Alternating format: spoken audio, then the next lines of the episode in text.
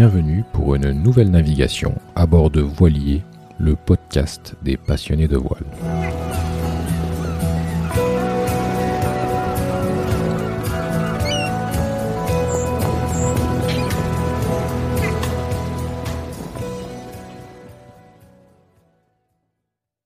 Avant de commencer, je vous invite à suivre Voilier sur les différents médias sociaux Facebook, Instagram, Twitter et LinkedIn. Vous y trouverez des citations et des fun facts liés au monde de la mer. Également, n'hésitez pas à liker et commenter ce podcast sur vos plateformes d'écoute favorites et sur voilier.com. v o i x l i 2 e. Merci de noter également que cet espace est disponible pour promouvoir toute activité, produit, compte en relation avec le domaine de la voile et des voiliers.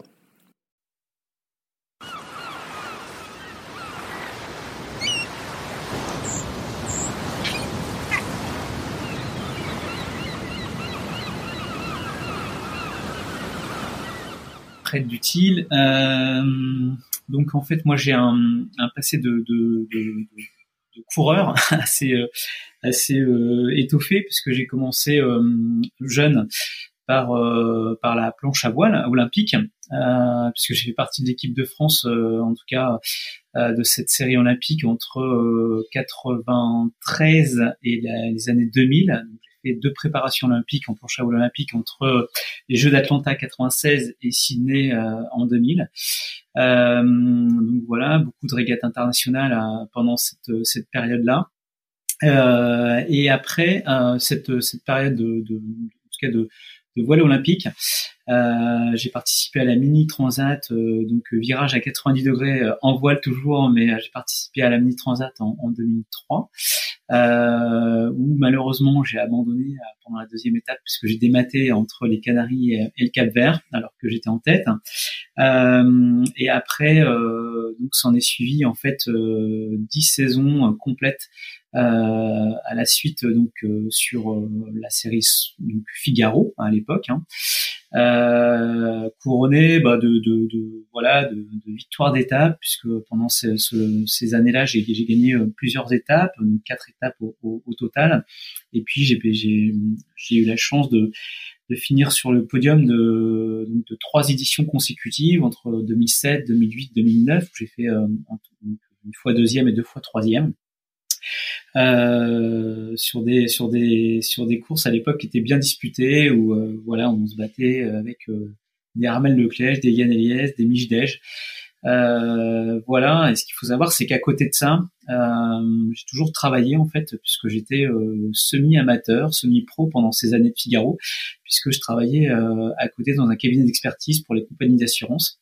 Euh, donc c'était pas mon métier de faire la course au large, mais je participais tous les ans à la solitaire du Figaro comme comme amateur averti, avec les résultats, euh, bah voilà, qui ont été euh, assez sympas.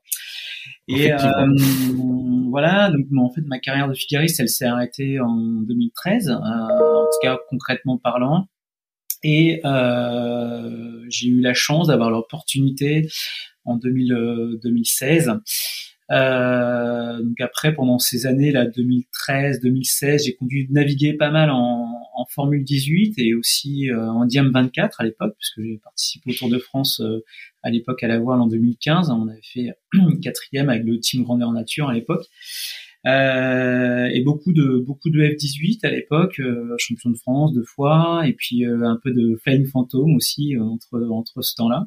Tu me disais tout à l'heure que tu as commencé, euh, et d'ailleurs c'est sur ton, parce que j'ai un peu regardé hein, sur internet, sur ton profil Wikipédia, euh, ta biographie a marqué activité véliplanchiste. Donc c'est euh, c'est comme ça que tu as découvert euh, la voile? C'est c'est par d'abord la, la, planche à voile? Ouais ouais ben non non j'ai fait un petit passage euh, bah, comme comme beaucoup d'autres en optimiste hein, quand même au tout départ.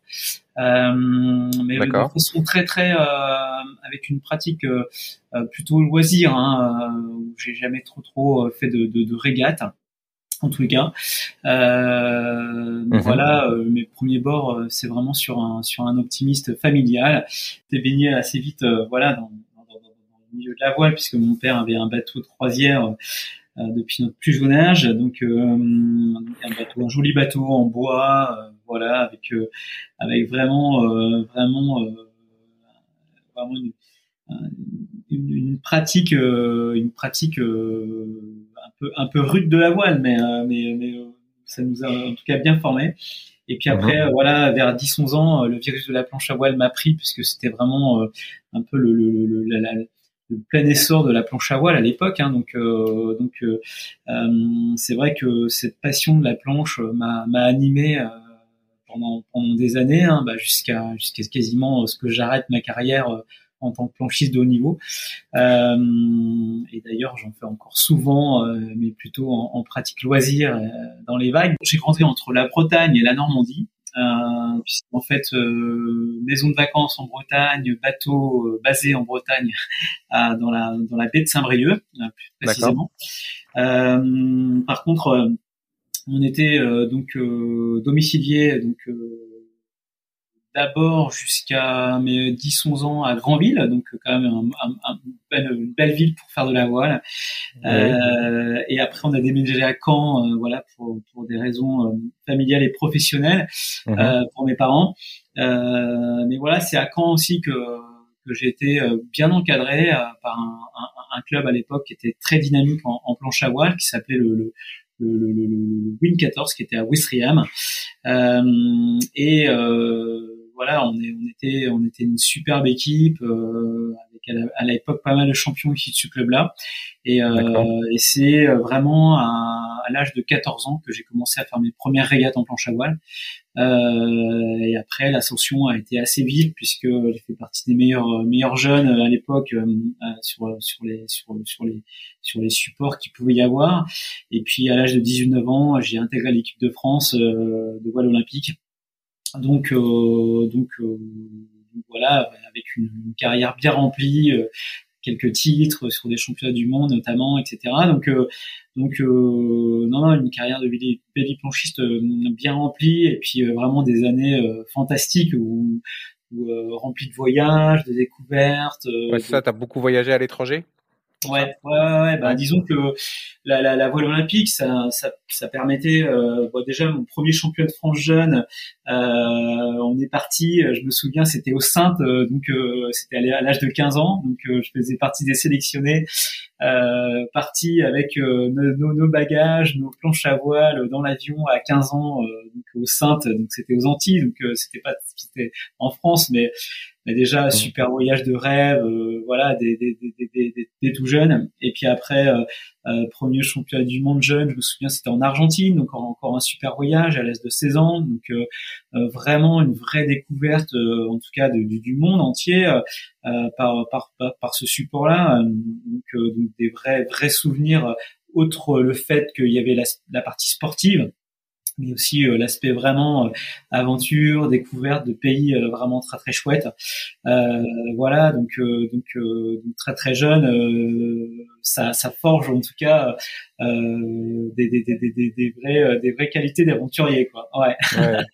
Et du coup, c'est, c'était, j'imagine, toujours un peu le, les mêmes personnes, les mêmes compétiteurs que tu rencontrais. Donc, c'était une espèce de petite communauté. Ouais, ouais, une vraie famille, une vraie famille, vraie communauté aussi. Mmh. pas que des planchistes, parce que quand on a avancé un tout petit peu dans, le, dans en tout cas dans, ce qui concerne la voile olympique, on se retrouvait souvent sur des semaines, ce qu'on appelle les semaines pré-olympiques.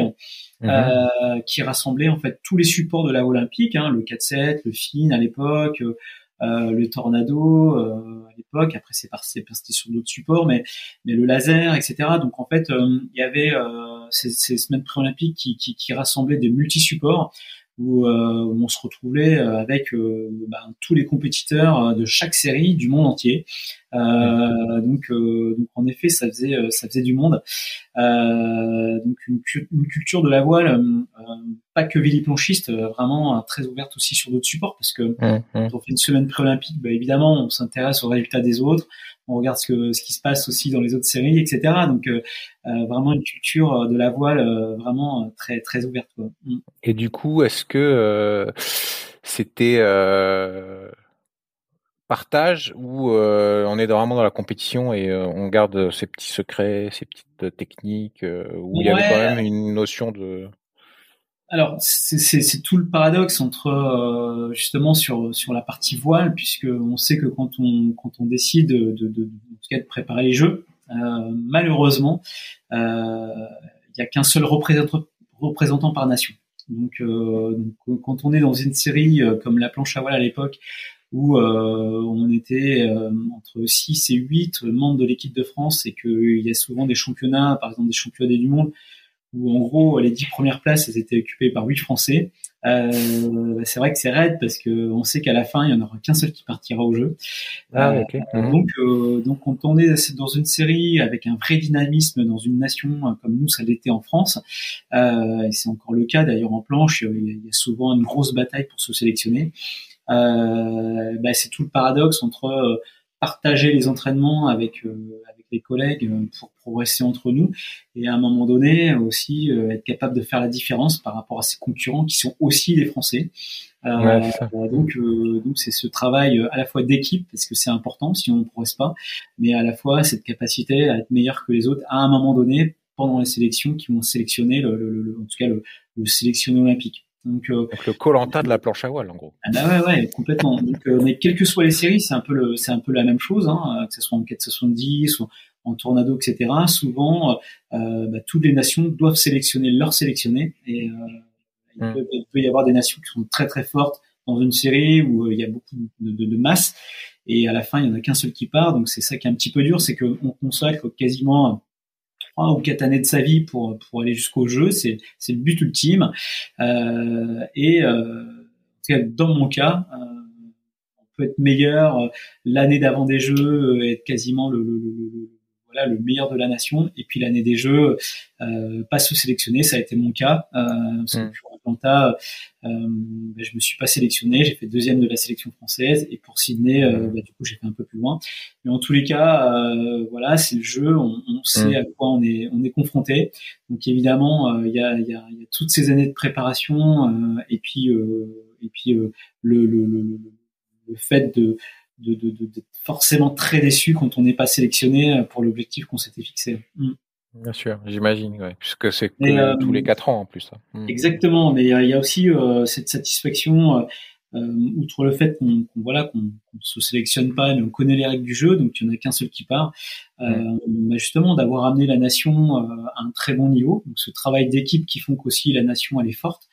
Chacun se, se, met, se, voilà, aide l'autre à monter. Quoi, exactement, et, et c'est hmm. ce qui fait que le niveau monte dans une nation, et évidemment il y a cette sélection finale, mm. mais euh, il y a ce travail d'équipe euh, qui fait que on en retire aussi une satisfaction et puis une éducation qui est, qui est quand même qui est quand même géniale parce que on, on c'est une décision de, de travailler en équipe, travailler en groupe, de faire monter un groupe, euh, et on retrouve aujourd'hui euh, ces notions-là dans la vie de l'entreprise. Donc c'est quand même très mm. intéressant.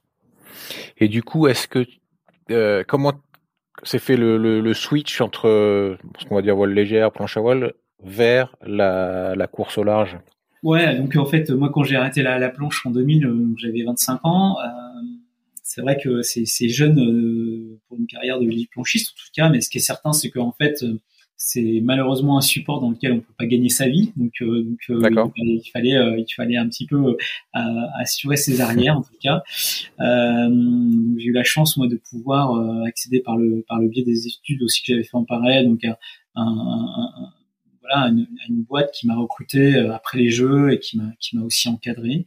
Cette boîte là, ce qu'il faut savoir, c'est qu'elle est venue me chercher aussi pour mes pour, pour mes talents de compétiteur. Euh, mhm. Donc euh, il y avait il y avait le bagage d'un côté et puis la, la, la, la, les talents de compétiteur qui fait que ça a attiré en tout cas cet employeur là. Donc mhm. en tout cas le fait de faire du sport et du, du sport au niveau, ça attire toujours en tout cas une catégorie de, de, de, boîtes parce que on a cette, cette, cette caractéristique d'être débattant. Comme les euh, militaires, hein, c'est un peu pareil. Les militaires aussi ont une très bonne presse euh, dans les boîtes. Ouais. Donc, en tout cas, le sport de, de, haut niveau, c'est jamais la rigueur. Du, exactement, c'est jamais du temps de perdu, même pour la suite. Euh, et donc en fait, c'est vrai que moi j'ai toujours été passionné, euh, donc de, de, de, en tout cas de, aussi par cette ouverture d'esprit qu'on avait sur les séries olympiques, où on voyait les autres naviguer en bateau, etc.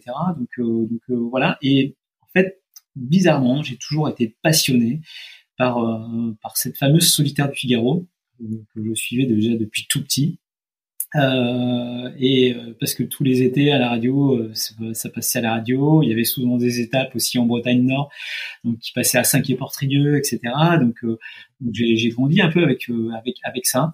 Et je m'étais tout le temps dit quand j'étais petit, tiens, je ferai un jour, je ferai cette course-là. et donc, quand j'ai raccroché la planche à voile, je me suis dit, bah tiens, pour accéder peut-être un jour à ça, bah, la solution, c'est de passer par le stade euh, un peu initial, qui est, qui est peut-être la, la, mini transat, euh, voilà, où je me suis dit, bah, on va, on va déjà essayer de faire euh, passer par ce, par ce tremplin-là.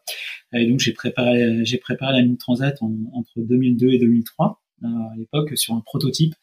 Euh, et donc ça m'a, en tout cas, ça m'a, ça m'a fait rentrer en tout cas dans, dans, dans ce milieu hein, de, la, de, de, de, la course au large. Euh, et à l'époque, mon, partenaire qui s'appelait la société Olmer, qui est une société qui faisait des cirés à l'époque, qui, me, qui, me parrainait sur le projet Mini. Euh, comme on avait fait des, des, des belles courses en avant-saison avec des victoires, etc. Euh, m'avait dit, bah écoute, si tu veux l'année prochaine, euh, si t'es motivé, on a, nous, on a envie de continuer. Donc, euh, qu'est-ce qui te plairait? J'aurais dit bah, de faire la solitaire du Figaro. Et donc, on a embrayé euh, dès 2004 sur la solitaire du Figaro. Donc, euh, donc voilà, c'est passé, c'est passé très très vite avec une opportunité de partenaire qui m'a qui m'a suivi du mini jusqu'à jusqu'à un autre support, mais c'est souvent le cas en fait. On trouve un mmh, partenaire pour faire la mini et souvent quand ça se passe bien et qu'on entretient bien ce, ce lien avec le partenaire, ben, il décide d'aller plus loin, plus haut et mmh, c'est ce qu'on mmh. a fait avec euh, avec Colmer à l'époque. Et, euh, et s'en est suivi de, bah, voilà de, de, de, belles années avec une progression euh, linéaire et assez assez assez rapide. Mais, mmh, euh, mais cette progression, elle était certainement due à mon passé de, de voile olympique. Ouais, ouais, j'imagine, effectivement. Et du coup, le, hum, ce partenariat là pour la, la partie mise en tu parlais de prototype, c'est-à-dire que tu as construit le bateau euh, Non, alors c'est un bateau que j'avais acheté, moi, un propriétaire qui l'avait construit, euh, parce que j'étais pas, hum, j'étais, j'étais pas armé, puis je, je, bossais déjà à côté, donc, euh, donc j'avais pas vraiment le temps de, de, m'occuper de la construction d'un bateau. Mais par contre, c'était un bateau qui avait été, qui était assez récent, c'était un plan Magnin, Sébastien Magnin qui l'avait, qui l'avait dessiné et euh, qui n'avait pas été bien, euh, en tout cas bien préparé ou bien exploité par le, par le proprio qui l'avait construit. Et moi, je me suis dit, tiens, ce bateau-là, euh, c'est un bateau qui a du potentiel.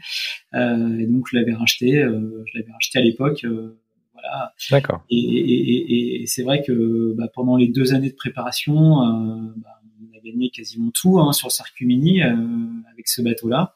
donc, donc non, sacrée aventure cette, euh, cette mini transat. Hein. Euh, en tout cas, très formateur, euh, très très très très très chouette. Pareil, une vraie famille. Hein. La, la, famille de la mini, c'était c'était quelque chose de très très sympa. Euh, des belles découvertes et puis euh, et puis euh, et puis ça, en tout cas, ça arme sur la sur la partie course au large, ça c'est sûr. J'ai l'impression que c'est une porte d'entrée non seulement sur la solitaire, mais aussi sur le Vendée Globe, par exemple. Bah, carrément. Aujourd'hui, il y en a il y en a qui, qui arrivent à passer du mini aux classes 40 directement, voire même sur du 60 pieds. Euh, je pense à Clarisse Clémer, par exemple, qui a, qui a fait une mise en date et qui est passée sur en globe derrière. Donc, mm. donc, euh, donc, euh, donc c'est vrai que l'aventure mini ouvre plein de portes et, et permet de se préparer. Voilà, c'est un peu le, c'est un peu le, le, le ouais, l'entrée, l'entrée dans la course au large. Mm. Et dans ta carrière, je, je voulais te demander s'il y avait un, un fil rouge. Est-ce que c'est le solitaire, parce que tu es quasiment que en solo là sur euh, entre déjà la planche à voile et puis euh, ouais. derrière euh, ouais, ouais c'est ça oui non en fait il euh, n'y a jamais eu de, de, de, de... non j'ai fait beaucoup de régates en équipage hein, ouais. Tour de France à la voile enfin voilà j'ai participé plusieurs, plusieurs, fois mais c'est vrai que pourquoi ouais pourquoi pourquoi ça s'est un peu fini par faire par faire beaucoup de solitaire? Bah, je pense que déjà la solitaire Figaro, bah, c'est comme ça, elle se court en solitaire, donc on choisit pas. Euh, malheureusement, c'est comme ça. Et puis euh, ouais, en effet, je pense que j'ai j'ai une bonne aptitude à, à, voilà à naviguer en solitaire et, puis euh, ce côté un peu hargneux que je peux avoir euh, fait que bah voilà je m'en sors souvent bien euh, donc euh, c'est pas une volonté au départ en tout cas mais c'est quelque chose qui s'est fait un peu naturellement même si euh, j'adore naviguer en équipage, en double. Enfin, c'est quelque chose mmh, que, que j'affectionne. Oui, on reviendra sur la Transat Jacques Fabre. Ouais. Ouais. Donc, euh, donc il y a pas de, y a, en tout cas, il n'y a pas de volonté de ma part au départ de, de faire non. du solitaire, mais c'est vrai que bah cette course mythique qui est la solitaire Figaro, bah, elle est en solitaire, donc voilà, ça, ça, ça, ça, fait que j'ai fait des années de solitaire. Mm. Ouais, je suis tombé sur une vidéo de donc c'est plus lumique c'est pas lumique. société c'est pas lumique pardon ouais. et avec ton ancien coéquipier c'est Fred Moreau. Ah ouais donc j'ai regardé un peu la vidéo. Ah alors pas du tempérament visiblement. Ah oui peut-être. Donc voilà. ok. Euh, et entre donc parce que là, avec la Transat euh, dont on va commencer à parler, c'est du multicode. Tu étais sur Ocean, Ocean 50. Euh, du coup, euh, tu as une préférence, toi, entre le, le monocoque ou le multicoque? Ou tu t'adaptes aux deux Non, je trouve que, en tout cas, tout, tout a, une, tout a une, un, intérêt. Mmh bon, le multicoque, évidemment, ce côté grisant de naviguer à des, à des des vitesses extraordinaires. C'est quand même, euh, c'est quand même des, des, des, bateaux qui sont vraiment, euh, en termes de sensations, euh, assez fantastiques. en revanche, euh, on a évidemment des superbes sensations. Euh, en revanche, sur un multicoque, on a un niveau de stress qui est, qui est relativement très élevé, ah euh, qui peut à certains moments même empêcher de prendre du plaisir. Ce risque de ce risque de chavirer, euh, ce, ce, cette problématique hein, de, de, mmh. de, de, chavirage sur un multicoque, elle est, elle est quand même assez élevée. Mmh. Donc, euh, on est quand même dans un niveau de stress qui est quand même euh, relativement élevé, qui, qui, peut à certains moments empêcher de prendre du plaisir. Euh, alors que sur un monocoque, bah, évidemment, ça va moins vite, c'est un peu plus fastidieux, etc. Mais on n'a pas ce stress qu'on peut avoir dans le gros temps sur un multicoque.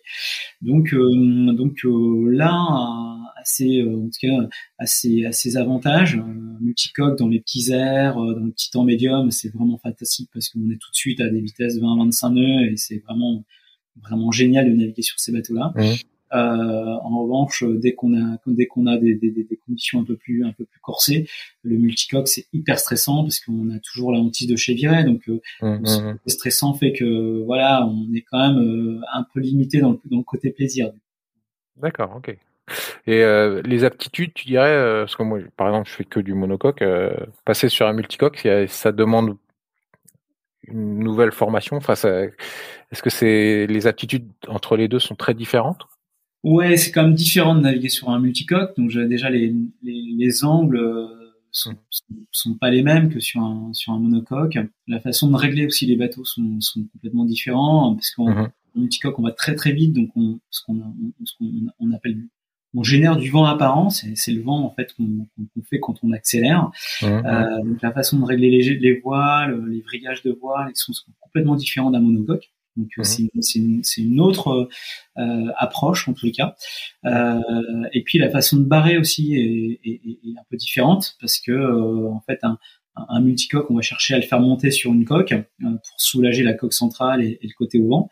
Euh, voilà, donc on va chercher à, faire à faire giter un tout petit peu pour mmh, soulager la mmh, coque centrale. On va pas faire avec le. Qu'un monocoque, on essaie de, le garder plus à plat. Euh, mmh, c'est voilà, c'est vraiment des techniques un peu différentes et des approches un peu différentes, mais en général, quelqu'un qui est très très bon en monocoque va vite s'adapter au multicoque et vice versa.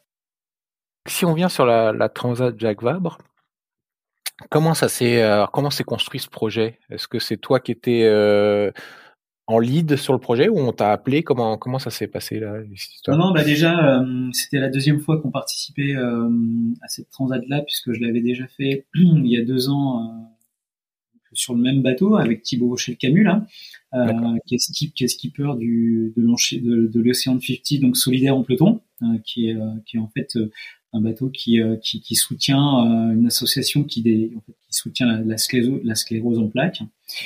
Euh, donc, euh, donc en fait Thibaut, euh, en fait il est venu me chercher pour pour co-skipper le bateau il y a deux ans, voilà, sachant que bah, avec Thibaut on se connaissait déjà depuis très longtemps puisque lui faisait à l'époque du catamaran et, et on se connaissait depuis depuis tout jeune puisqu'on est on, faisait partie du même club de à Saint-Brieuc.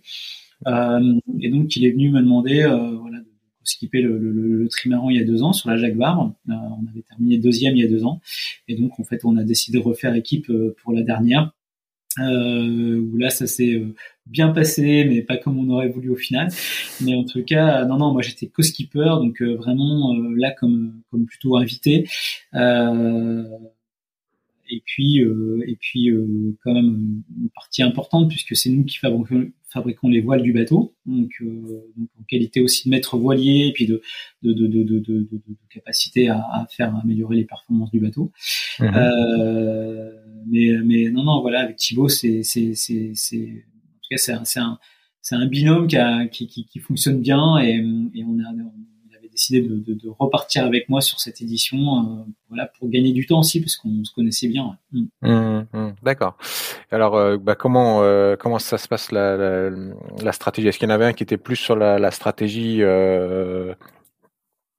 en fonction de, de, la météo, etc. Comment Ouais. Ou ouais, bah, des rôles bien spécifiques? C'est ça, Thibaut, il était un peu plus. alors même si sur un bateau comme ça, en fait, les quarts sont, sont assez en tout cas bien segmenté. Euh, grosso modo, on essaie de faire des quarts de deux heures et de, vraiment s'y tenir. Donc en fait, en, gros, c'est du c'est du faux solo, hein, puisque en, gros, quand tu en as qui, qui, qui, qui est son quart, il, il, gère le bateau complètement de façon euh, solitaire.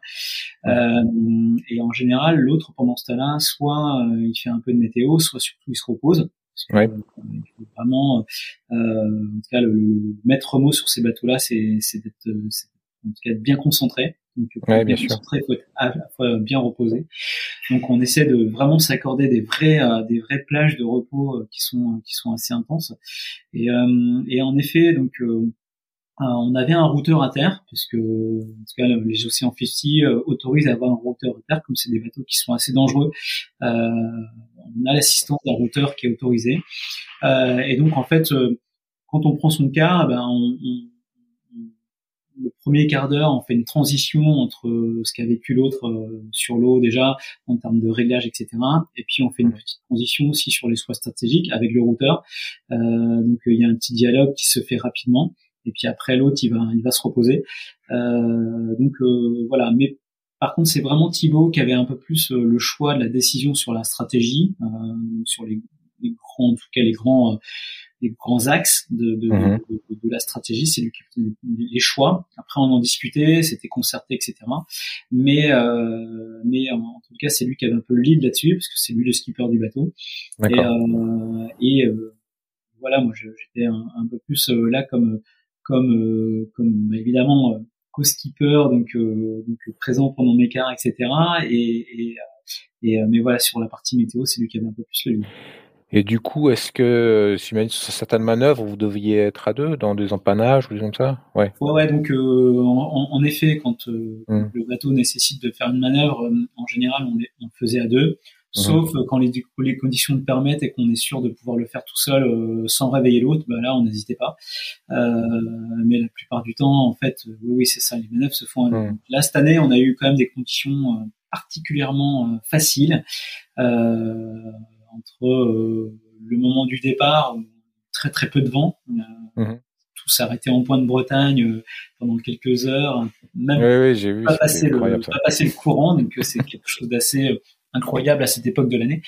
Et après, pendant toute la condition, toute la descente, en tout cas jusqu'au poteau noir, on a eu vraiment des conditions vraiment idéales pour, pour, pour naviguer parce qu'on a tout fait au portant dans des vents euh, pas très très forts.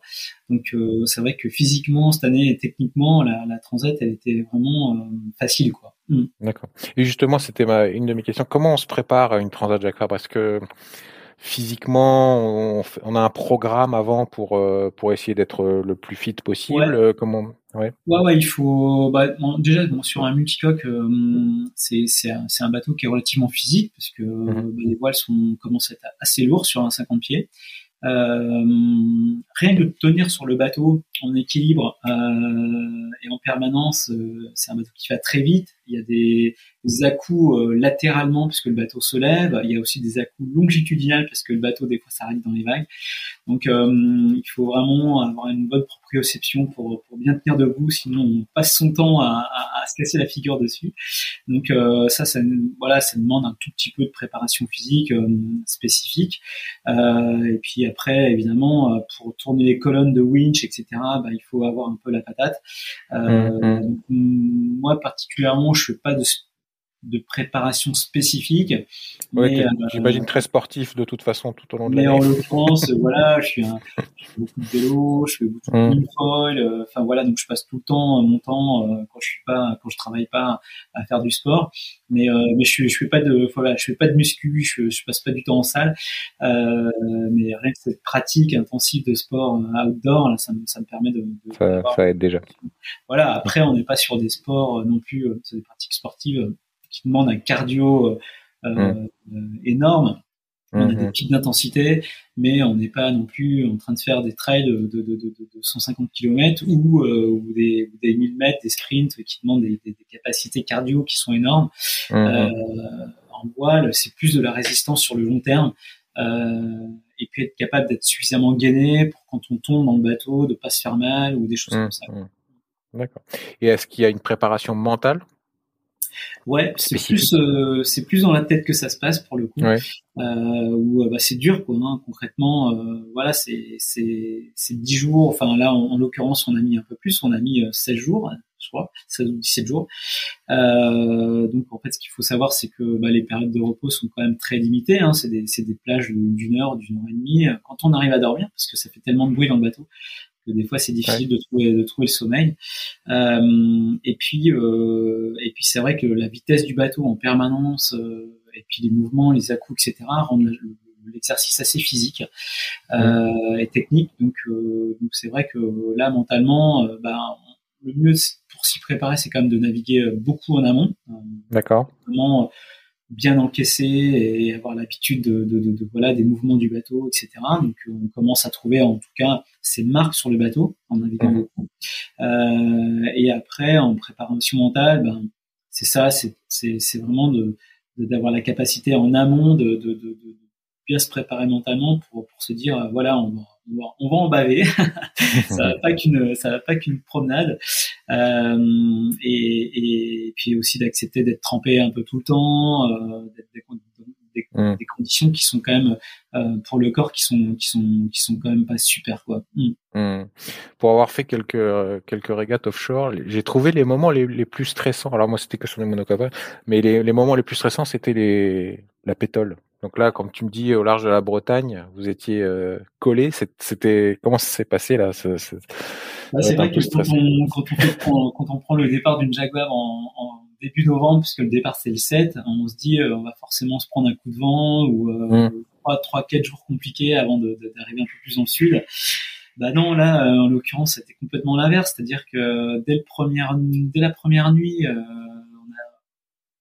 vers, vers, vers minuit, une heure du matin, quand on est arrivé dans le chenal du four, on s'est complètement fait empétoler euh, pendant, euh, bah, pendant plus de 12 heures. Euh, c'est horrible ça. à se faire refouler par le courant en fait. Hein. Ouais, ouais, ouais. Pendant des heures, on n'arrivait pas à passer le courant. Et, et, donc c'est vrai que là, on est alors c'est stressant, en effet, c'est très stressant parce qu'on n'avance pas et, et euh, la moindre risée que, que, peuvent prendre les autres, ça peut faire des écarts déjà énormes. En fait. Mmh, mmh, mmh. Donc en fait, c'est des situations en effet qui sont assez stressantes à vivre parce qu'on se dit, euh, il faut vraiment pas qu'on rate le, le, le coup, ouais, c'est ça. parce que ça peut faire des écarts énormes d'entrée de jeu. Euh, ce qui s'est un peu d'ailleurs passé, hein, parce qu'on a, on a, réussi nous à partir dans un troupeau de trois là où tout de suite on a généré des écarts qui étaient assez substantiels. Mm, et, mm, mm. euh, et, donc, euh, et donc, donc voilà. Puis c'est un peu rageant aussi de, de, de, de, se dire qu'au bout de 12 heures, on est encore à la même, au même endroit alors qu'on part pour 15 jours de mer. On se dit, wow, ça va être long. et du coup, c'est, c'est, on s'arrête. Enfin, on est tout le temps au, au taquet là. Pendant 12 heures, on, on essaie de faire avancer le bateau tout le temps.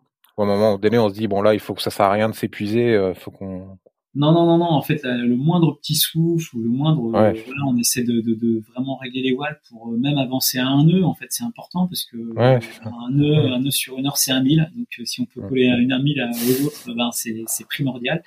Donc, euh, en fait, souvent le, le, le, le, vent, il, en fait, dans la, dans la, dans, la situation où on était, le vent, il revenait pas vers nous. Il fallait aller, il fallait aller le chercher. Donc, euh, donc en fait, il fallait bien comprendre que si on, nous on se déplaçait pas, le vent il n'allait pas, il pas venir sur nous euh, naturellement. Donc, il fallait se décaler euh, dans le sud pour aller rechercher du vent à nouveau. Euh, Et tout le chemin qu'on faisait dans le sud nous permettait d'aller chercher de nouveau vent. Donc, en fait, il fallait vraiment se battre pour gagner dans le sud, heure par heure. Euh, c'est ce qui nous, permettait d'aller chercher de nouveau vent que des fois les situations sont un peu différentes. Le vent revient vers nous parce que c'est un système de dépression qui avance vers nous, etc. Donc là, bon, ça sert pas grand chose de battre parce qu'on sait qu'on va tous, tous toucher le vent en même temps. Alors que là, c'était un peu différent. Il fallait aller chercher un nouveau régime et pour aller chercher ce nouveau régime, il fallait, il fallait gagner dans le sud, euh, dans un monde qui était très très mou. Donc, euh, c'était important de se battre. Mm. Ah, ok. Intéressant. Et alors, en, regardant euh, la course des, des, Ocean 50, là, je me suis demandé, est-ce que ça s'est pas, pour vous en tout cas, joué au, large du Brésil, parce que vous étiez vraiment dans le trio de tête là. Hein, c'était d'ailleurs impressionnant de voir ces si peu d'écart entre les entre les concurrents. Ouais. c'était très disputé jusqu'à bah, jusqu'à l'approche des, des côtes brésiliennes là. ouais. Qu'est-ce qui s'est passé du coup là? Alors ben en fait nous ce qu'il faut savoir c'est qu'on a eu un, petit pépin de, de voile malheureusement. Ah, les coordonnées sont, les, sont souvent les plus mal chaussées. Euh, et donc en fait on avait euh, on a perdu notre notre grande Genecker au large, au large du quai de Verre donc euh, avant de passer le poteau noir. Alors ça s'est pas trop vu euh, entre le poteau noir et le Brésil parce que c'est on était sur des allures où on n'avait pas trop besoin de cette voile là mhm. mais en revanche en les 2000 2000 derniers milles qui nous restaient jusqu'à la Martinique, entre le Brésil et la Martinique, c'était que du vent euh, arrière en fait, ouais. euh, qui nécessitait d'avoir cette grande voile dont on avait euh, pu la capacité de se servir. Et euh, donc on a fini la course nous avec notre petit Jenaker qui avait une surface nettement inférieure au grand, et mhm. ce qui fait qu'on s'est fait distancer par le groupe dans lequel on était, et on s'est même fait rattraper par ceux qui étaient derrière, mais en tout cas on n'avait plus les moyens de jouer avec les autres. Ouais, alors que les petits doudous, là, ça a été un final de, de malade. ouais, on s'est battu quand même avec ce qu'on avait comme, euh, comme, comme, capacité. Et euh, bon, c'est un peu notre fierté, c'est d'avoir réussi à battre. Euh, ouais, bravo. Les, mm. les, petits doudous avec euh, une petite voile, d'avoir réussi à conserver malgré tout notre quatrième place. C'est pas vraiment ce qu'on était venu chercher, mais mais mais en tout cas, on, on finit euh, une passe qui est quand même très honorable euh, mmh. dans une bah phase de multi euh, de multi qui est très qui était très disputée où euh, franchement euh, avant le départ le dernier le dernier aurait pu être le premier le premier aurait pu être le dernier franchement c'était très très ouvert c'est vrai que les écarts étaient quand même pas pas si énormes hein. non, non, pour une course de cette distance-là, de voir les, les écarts, c'était c'était quand même impressionnant. Ah non, c'est une classe qui est très très homogène avec des bateaux en termes de performance qui sont très très proches et puis euh, et puis des équipages des équipages qui étaient bien préparés, bien rodés, donc ça fait des niveaux euh, très mmh. homogènes et très peu de différence entre les entre les équipages, ce qui rend la course intéressante. Ouais. Mmh. Et du coup, euh, sur la fin là, c'était quoi? Vous, vous les marquiez là ou comment vous, vous étiez vous vous saviez que vous deviez faire cette euh, cette trace là pour y arriver? Ou est-ce que vous étiez tout le temps en train de surveiller euh, Non, bah, en fait, comme on n'avait pas la même voile que ouais. on se disait nous le, le le but, c'est vraiment euh, bah, de, de, gagner par rapport à, à l'arrivée. Euh, mmh. On faisait vraiment notre stratégie sans se soucier d'eux parce qu'en en fait, euh, comme on n'avait pas non plus le, le, la même capacité à aller aussi vite qu'eux, mmh. euh, il fallait, il fallait qu'on fasse un peu notre match. Donc on, on, a fait notre stratégie et on s'est pas forcément préoccupé d'eux. Donc, D'accord. Donc, voilà, et c'est ce qui fait d'ailleurs que la dernière nuit, on a réussi à repasser devant parce qu'on a décidé nous de, de, faire une option un peu différente de, de, de et qui fait qu'on a réussi à prendre un tout petit avantage avant la ligne d'arrivée. Ça, ça doit être énorme. Malgré ça, on a quand même fini au diamant, parce qu'il y avait ce, ce, rocher du diamant à ouais. tourner avant l'arrivée, là. On, on, a croisé devant eux à, même pas 0,5 000, quoi. Mm. C'est incroyable, ça. Et du coup, les Ocean 50, euh, le, le, rating est le même. Il y a n'y a pas de différence euh, de rating entre les Ocean 50 eux-mêmes. Non, non c'est des bateaux euh, d'une classe euh, avec une, une, vraie jauge. Euh, mmh. Donc c'est pas une monotypie, mais c'est une vraie jauge euh, dans laquelle le bateau doit rentrer dans, un, dans, dans, une, dans, une, dans une, longueur de 50 pieds, mmh. également pour la largeur, avec une hauteur de mât qui est très très très spécifique, en fait, qui est limitée, mmh. donc tout le monde a la même Et donc, du coup, tout le monde a à peu près les mêmes plans de voilure aussi, en, en termes de surface.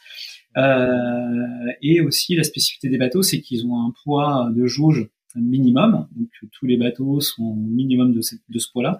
Quand on voit tous ces paramètres-là, ben, on se retrouve avec des bateaux en termes de performance qui sont finalement très très proches. Quoi. Très très proches, d'accord. Ok. ce qui explique aussi euh, une telle, un tel regroupement. Exactement, tout à fait. Mm. ouais. Alors que, hum, alors que bah, dans d'autres séries comme les 60 pieds open, etc., on se rend compte qu'aujourd'hui euh, euh, la, la, la, jauge est, est, vachement plus ouverte, euh, déjà en termes de poids, en termes de, de, de, capacité à travailler sur les appendices aussi. On voit bien qu'aujourd'hui il y a des bateaux à dérive, des bateaux à foil, mm. et là ce qui génère des niveaux de performance qui sont complètement euh, disparates, euh, ce qui rend du coup un peu la course évidemment moins intéressante. Mmh, d'accord. Euh, et du coup, euh, pour en terminer sur la Jacques Fabre, euh, vous êtes content de la course? Vous n'auriez pas fait de choix stratégique différent si vous deviez la, la refaire ou? Non, non, non, non, non. En termes de stratégie, en termes de, de préparation, mmh. de vitesse, etc., on était vraiment dans le coup. Euh, ce qui nous a vraiment desservi, bah, c'est ce, c'est ce, ce, ce mmh. casse matériel sur le. Euh, c'est pareil, hein, quand, on, quand on fabrique une voile comme ça, euh, on, a, toujours cette contrainte de poids euh, où on va toujours essayer de faire le plus léger possible par rapport à, par rapport à ce qu'on par à ce qu'on pourrait. Euh, et là, en l'occurrence, ben, on a, on a mal, mal, calculé les efforts qu'il pouvait avoir sur cette voile-là. Euh, ce qu'il faut savoir, c'est qu'on a, on a, on a gardé cette même voile quasiment du départ jusqu'à euh, au moment où on l'a cassé. Donc, on était déjà après le Cap Vert. On était déjà à quasiment huit jours de course. Euh, donc ce Genac là, il est resté en l'air du départ jusqu'à jusqu'à ce moment qu'on est cassé. Donc en fait, il a, il, a, il, a, subi des vraies contraintes pendant huit jours. Hein. Euh, voilà. Donc il a pas comme ça, il a pas cassé comme ça du jour au lendemain. Mais euh, mais c'est sûr que bah, voilà, il aurait fallu la dimensionner hein, pour être pour être un, tout petit peu plus costaud euh, mmh, mmh. et résister un peu plus dans le temps. Donc pour la dans deux ans alors c'est bon. Il y a le... Disons qu'on va on va apprendre de nos erreurs. Donc, euh, la prochaine il y aura elle sera un peu plus lourde mais euh, mais plus costaud aussi.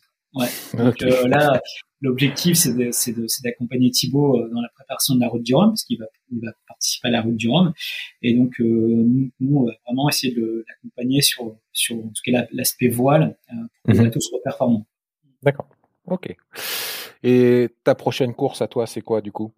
Moi, j'ai pas de, pour l'instant, de, de, de, gros programmes, en tout cas euh, cette, cette, saison. Euh, je vais beaucoup, je, enfin, je suis pas mal sollicité déjà pour aller naviguer sur des classes 40, euh, mhm. parce qu'en fait, la voilerie équipe pas mal de bateaux euh, qui sont assez performants, et donc euh, je suis assez sollicité notamment pour faire la Normandie Channel Race là en classe 40, euh, qui est une course d'avant-saison, qui se court en mhm. double.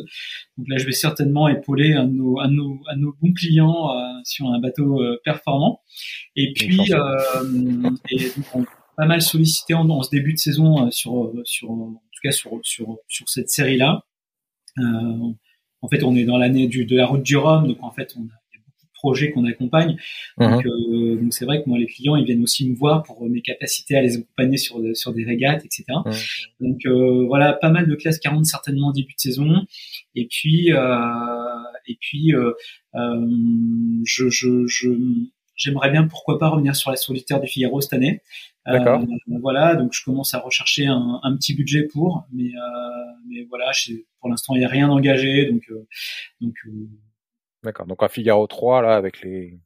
Ouais.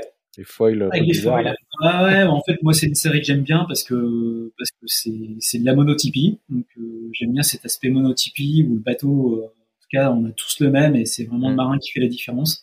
Et puis, euh, et puis cette fameuse solitaire du Figaro, qui est une course, euh, voilà, que j'affectionne particulièrement. C'est sympa d'y revenir euh, bah, régulièrement.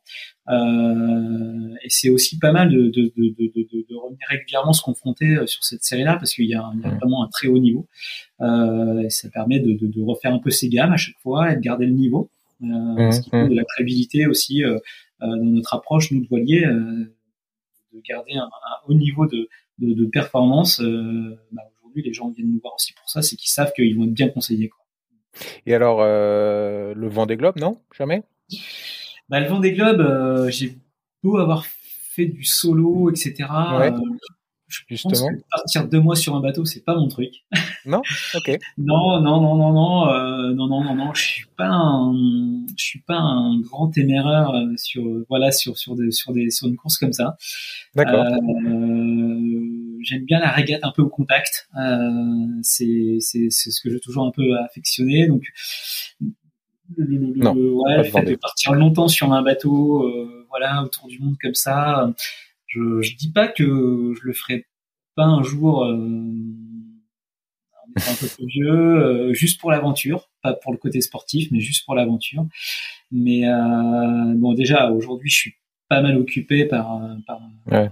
par l'activité professionnelle qui me permet pas de, de en tout cas me projeter sur des sur des projets qui sont lourds comme ça. Mmh, mmh, mmh. Euh, et puis euh, d'un point de vue personnel, pour l'instant, je, je voilà, c'est pas c'est pas la course qui me fait la plus rêver. Euh, voilà, je préfère encore tant que j'ai euh, les capacités physiques de le faire, faire une solitaire du Figaro. Je trouve que ça castagne plus, il y a plus de contacts, ça dure moins longtemps, mais c'est plus mon format aujourd'hui. Ouais. D'accord.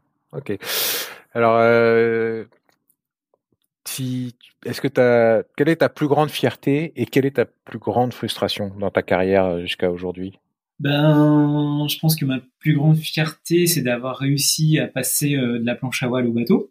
Mhm. Il y en a peu D'accord. en fait, qui ont réussi cette passerelle-là. Souvent, les, les ils sont un peu dans une case, euh, un peu à part, et, Mhm, et, et mhm. toujours un peu, euh, un peu, euh, voilà, mis, mis- mis de côté par le, par, par, par le milieu de la voile.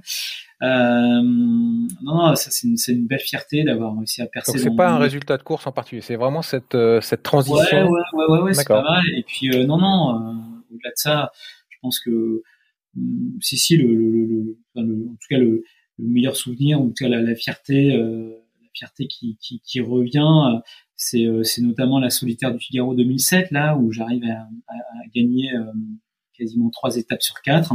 Euh, et la plus grande déception, bah, justement, c'est de pas avoir remporté le général. Euh, mhm. où, euh, où, en fait c'est Michel Desjoyaux qui arrive à remporter le général en gagnant que Un client sérieux malgré tout. Ouais, ouais, ouais, mais, euh, mais du coup, ça reste euh, quand Ouais, même ma grande déception. C'est, c'est, c'est la, la fierté, c'est d'avoir gagné, euh, bah, justement, d'avoir eu la sensation de dominer un petit peu l'épreuve. Euh, la grosse déception, c'est, c'est de pas avoir remporté le général, euh, qui, qui manque euh, vachement à mon palmarès, en fait. Mhm, mhm. Et c'est pour ça là tu, il y a quand même cette petite euh, idée dans la tête là qui trotte que faut que tu la gagnes.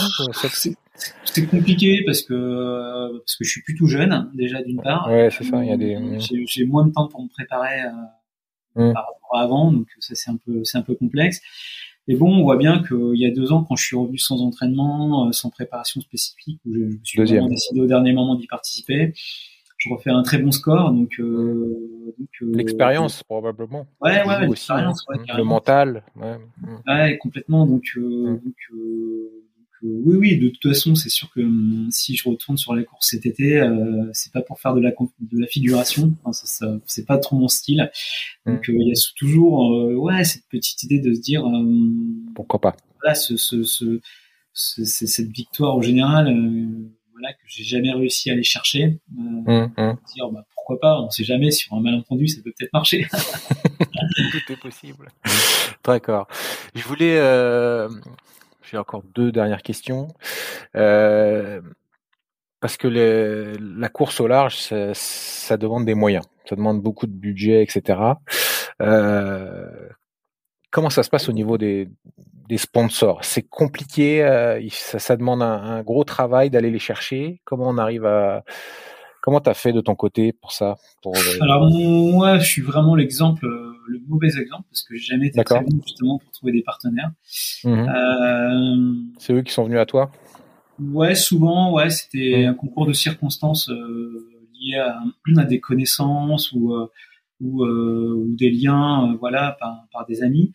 Euh, mais Donc le chercher réseau, on peut dire que le réseau Le- est important. Le réseau, bah, le réseau, euh, c'est vraiment le, le premier lien pour aller Mm. chercher un partenaire en vrai. Mm. Euh, après, euh, euh, c'est vrai que d'aller chercher un partenaire pur comme ça, de démarcher une boîte, il faut vraiment euh, avoir un gros pourcentage de réussite pour, pour, pour y arriver. En fait, c'est Mm. relativement compliqué. Mhm. Euh, Parce que les euh, montants sont, sont, sont quand même énormes. hein. Ouais, les montants Mm. sont, sont assez, assez monstrueux. Mm. Mais euh, on s'aperçoit aujourd'hui que euh, bah, la voile euh, concrètement, beaucoup de beaucoup de boîtes commencent à s'y vraiment s'y intéresser. Elle assure un très bon rapport retour sur investissement. En tout cas, sur des courses comme le Vendée Globe, etc., tout le monde s'accorde à dire que c'est un bon ratio investissement retour communication. Euh, donc on voit en effet que la voile en ce moment, elle a, elle a, elle a vraiment le vent en poupe. Euh, vis-à-vis des partenaires, où on voit euh, que de plus en plus les plateaux sont étoffés. Euh, on voit, oui, de plus en plus d'inscrits au Vendée Globe, Transat, etc. Hein, Exactement. Là, on mmh, va mmh, voir mmh. sur une route du Rhum, notamment les 40 pieds, où il va y avoir vraiment une classe à guichet fermé, ce qui s'est jamais vu. Là, pour le prochain Vendée Globe, on est déjà sur une liste d'attente de participants, ce qui est incroyable. on voit bien que la voile aujourd'hui, elle attire des partenaires parce que c'est une belle image. Euh, ça reste encore un sport euh, qui est, qui est, pur, qui est propre, qui demande vraiment un vrai engagement humain. Euh, et c'est ce que viennent aussi chercher comme qualité et, et comme, comme repère beaucoup d'entreprises. D'accord. Donc le l'engagement, euh, la propreté, euh, ouais, donc il y a une certaine ah, image. Ouais, ouais, côté où on peut pas, on peut pas se mentir quoi. Une fois qu'on y est, on, on, y est. D'accord. C'est compliqué de compter sur les autres. Ouais. Donc si euh, les auditeurs cherchent des sponsors, c'est là-dessus qu'il faut qu'il faut appuyer. Exactement, il faut argumenter. Mais je, suis d'accord avec toi. Je pense que le réseau est, primordial également puisque c'est en... la personne qui risque, qui va s'engager sur un budget euh, important, euh, va vouloir quand même connaître la personne. Euh, c'est important. Soit on a un palmarès comme le tien, et là, je pense que ça aide beaucoup. Soit si on débute, il faut, il faut, il faut créer une relation avec le, le sponsor qui est probablement. Ouais, ou savoir aussi convaincre par euh, bah justement par une, une vraie aventure, euh, à la fois euh, à la fois euh, sportive mais surtout humaine. Humaine. Et ça, c'est des liens qui sont qui sont en fait qui sont très très sympas à partager dans, dans une entreprise. Mmh. Ce côté voilà humain du, du, du, voilà traverser l'Atlantique on a un peu banalisé le, le, la chose, mais ça reste, ça reste un, un exploit quoi, de, de le faire. Une aventure, hein. en solitaire ou même en double. Donc c'est, ça reste de l'aventure et ça reste un exploit humain. Donc euh, même si aujourd'hui c'est, banal parce qu'il y a plein de courses, euh, c'est pas du tout dans les, comme dans les années 80 où traverser l'Atlantique c'était vraiment là on partait vraiment pour quelque chose de presque l'inconnu encore. Mais euh, mais ça reste encore euh, quand même quelque chose de fort. Euh, donc de le faire partager euh, voilà humainement dans, dans, dans voilà, ça, ça, demande de vraies valeurs humaines. Quoi. Donc ça, ces valeurs-là, elles sont importantes à faire partager dans une entreprise. Euh, voilà, ça catalyse aujourd'hui. Euh, euh, aujourd'hui, dans une entreprise, un projet comme ça, ça peut catalyser une équipe, quoi. Mm. ok. Mm, et ben dernière question, donc ça sera bah, sur, sur, les conseils. J'aime bien demander à, mes invités euh, quels conseils ils donneraient. Alors conseils à faire et à ne pas faire pour celui, dans tout cas, qui voudrait se lancer dans la, dans la course au large aujourd'hui. Qu'est-ce que tu conseilles? Bah, déjà, je pense que euh, faut, faut, garder euh, cet esprit de passion. Euh, il faut qu'il faut qu'elle soit absolument dominante si on veut y arriver, parce que parce que sans passion, en fait, on va, on va jamais très très loin. Si on le fait vraiment pour dire euh, voilà, c'est, c'est, il faut, faut être passionné et puis prendre vraiment du plaisir. Ce côté plaisir est, est, est primordial. Mmh, mmh, mmh. Sans plaisir, c'est pareil. on, a, on a du mal à se transcender. Euh, donc, euh, donc euh, ça c'est vraiment le côté très important de la chose, plaisir et puis passion. Euh, voilà, c'est primordial quand, quand on quand on fait du bateau, qu'on prend pas du beaucoup de plaisir, ça sert à rien de, de, de, de, de persévérer parce que c'est de toute façon très très dur. Donc, euh, donc ces notions de plaisir ont toujours tendance à être amoindries par, par, par l'aspect un peu euh, difficile de la chose. Euh, et après, euh, bah non, euh, il faut de l'abnégation parce que parce que ça tombe pas du ciel. Mmh. Beaucoup de travail, hein, de recherche de partenaires. Et une fois qu'on a les partenaires, il faut de la rigueur pour bien préparer son projet, faire les choses dans le bon ordre, c'est-à-dire pas brûler les étapes. Donc, euh, donc, donc ça c'est important. Donc, euh, la classe mini pour ça, elle a, elle a une vraie valeur euh, de, de mmh pouvoir former en tout cas les marins de demain, euh, se dire qu'on va passer d'abord aux classes 40 avant de passer par la case mini ou la classe Figaro, bah, franchement c'est un peu brûler les étapes. Donc euh, mais on peut y arriver, hein, c'est pas voilà, c'est pas non plus c'est pas non plus perdu, mais euh, mais il faut une base quoi. Donc, euh, donc voilà, donc de la de l'abnégation, du travail, de la rigueur, c'est c'est vachement important. Et puis surtout surtout du plaisir parce que en fait sans plaisir on n'arrive pas à, s'arracher euh, suffisamment pour aller chercher tout ça en fait. Ouais. Hmm. le plaisir, c'est quelque chose qui est, valable pour tout, mais euh, pour toutes les tous les métiers, etc. Mais effectivement, euh, c'est d'autant plus vrai pour la pour la voile, je pense. Effectivement. Tout à fait. Ouais. Ok. Bon. Bah écoute, Fred, un immense merci. C'était très riche.